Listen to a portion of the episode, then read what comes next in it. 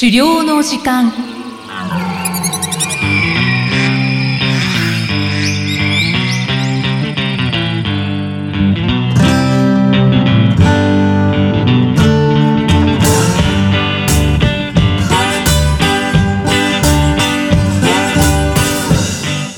こんにちは、漁師の藤井久人です。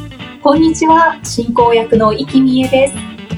この番組では狩猟に関する様々なトピックをお話ししています。藤井さん、今回もよろしくお願いいたします。よろしくお願いします。さて、今回は狩猟を身近に感じる方法、野山の散策編というお話をしてくださるんですね。はい。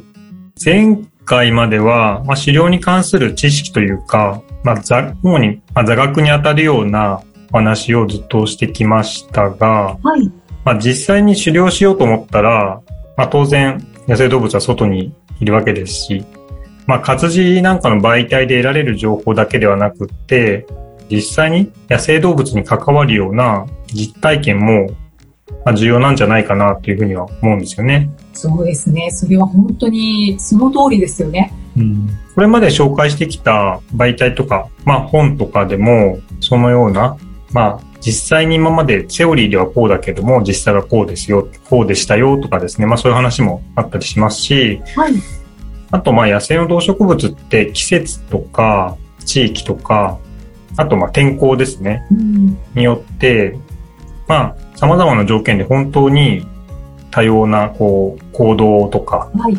まあ、なんていうんですかね、様子を見せてくれるっていう、まあ、ある意味それが自然の、こう、なんていうんですかね、癒しというか楽しみだったりするんだと思うんですけれども。うんうん。だから、こう、いつも有効な、こう、この時は必ずこうなるとかですね、正解があるわけではないんだろうなと思うんで、そうですね。まあ、野生動物に関わる多くの実体験を積み重ねることが、まあ、漁師としては必要なんだろうなと思います。そうですね。本当に、あのーまた登山の話を出してきて申し訳ないんですけれども、ええどんどん言ってください。はい、もう登山も山ですし、狩猟も山ですし、その条件は一緒なので、うん。ここは同じなのではないかなと思うんですけど、うん。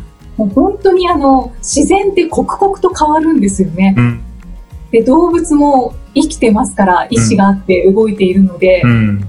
うん、だから、あの、一つ一つ体験を積み重ねていくしか、こう、自分の経験にはならないなって思いますね。ああ、すごいなんか実感をこもった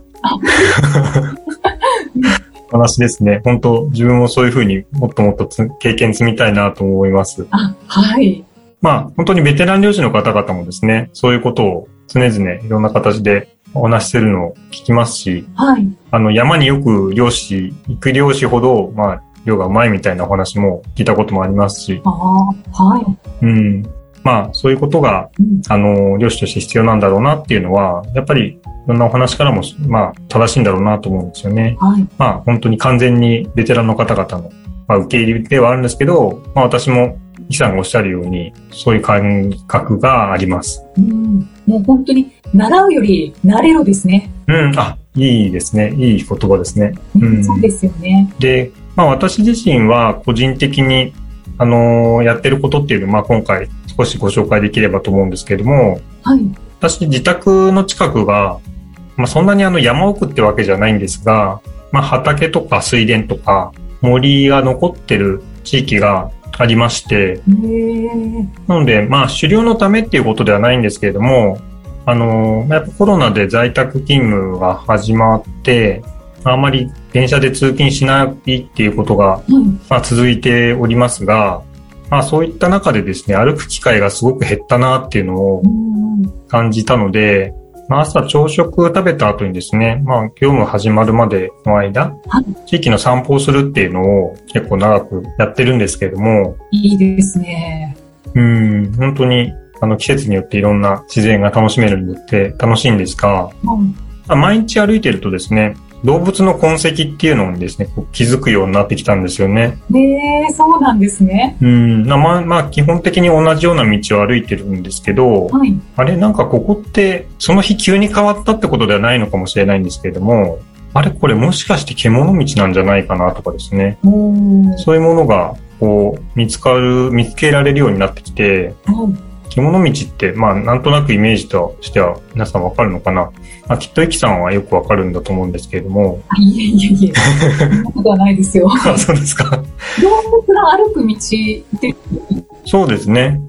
なんか動物が好んで歩く道が、こう、草とかがこう、少しずつ減ってきて、まあ、ちょっとこう、歩きやすいようになってるようなところみたいなんですけどね。うんうんまあ、近隣でこう、草があまり枯れてなくって、ボーボーになってるような藪の端とかに、こうなんかちょっとだけ隙間がなぜか空いてるみたいなうんうんところがあったり、はい。まあ、そこからちょっとこう、道筋がこうできてる。道筋っていうんですかね。なんか草が生えてないところがずっと続いてたりとかする。で、まあ単に雨が流れて、雨水が流れてっていうのもあるのかもしれないですけども、うんよく見るとこう、なんか小動物の足跡みたいのが、小さな足跡はい。がこう、タタタって続いてたりするんですよね。なんです、あ、ここもしかして、なんか動物が歩いたんだな、みたいなことが分かったりとか、あと、まあ、全然、獣道っていう感じじゃないですけれども、畑がこう、何も植えられてない状態で、土がこう、真っ平らになってるようなところにですね、はい。こう柔らかいところの上に、小さな足跡が点々と続いてるみたいな光景も結構よく見るんですよね。そうなんですね。うん。なんでまあ、あ、こうなかなか見かけることは実際できないですけど、そういう痕跡っていうのを見ると、あ、こんなところにとかですね。あとまあ、これは明らかにもう特定、狸として特定できるものとして、はい。あ見つけたりしたので、まあ狸がいるんだな。あ話にもよく聞くんですけど、はい。狸がいっぱいいるっていう話をよく聞きまして、はい。で、狸って、まああの、罠ガールでもちょっと出てくるんですけど、はい。はい。あの、あ、前にご紹介したコミックの罠があるですね。出てくるんですけど、決まった場所にこう、糞を溜めてするっていう、溜め糞って呼ばれてる習性がありまして、はい。まあ私が時々歩く道にですね、実はこの溜め糞があったんですよね。これはタヌキの大変だと。うん、見つけちゃったと思って、はい。で、あ、ここってタヌキがそんなに頻繁に来てるんだなっていうことをですね、こう、見つけて結構嬉しかった、嬉しいというか、まあちょっと糞を見つけて嬉しいってちょっとこう、変な 話ですけれども、はい。まあそれが分かってこう、ちょっとこう嬉しいなみたいな気持ちになったりとかしちゃいました。確かに動物が近くに住んでるんだなっていうのをすごく身近に感じますよね。そうですね。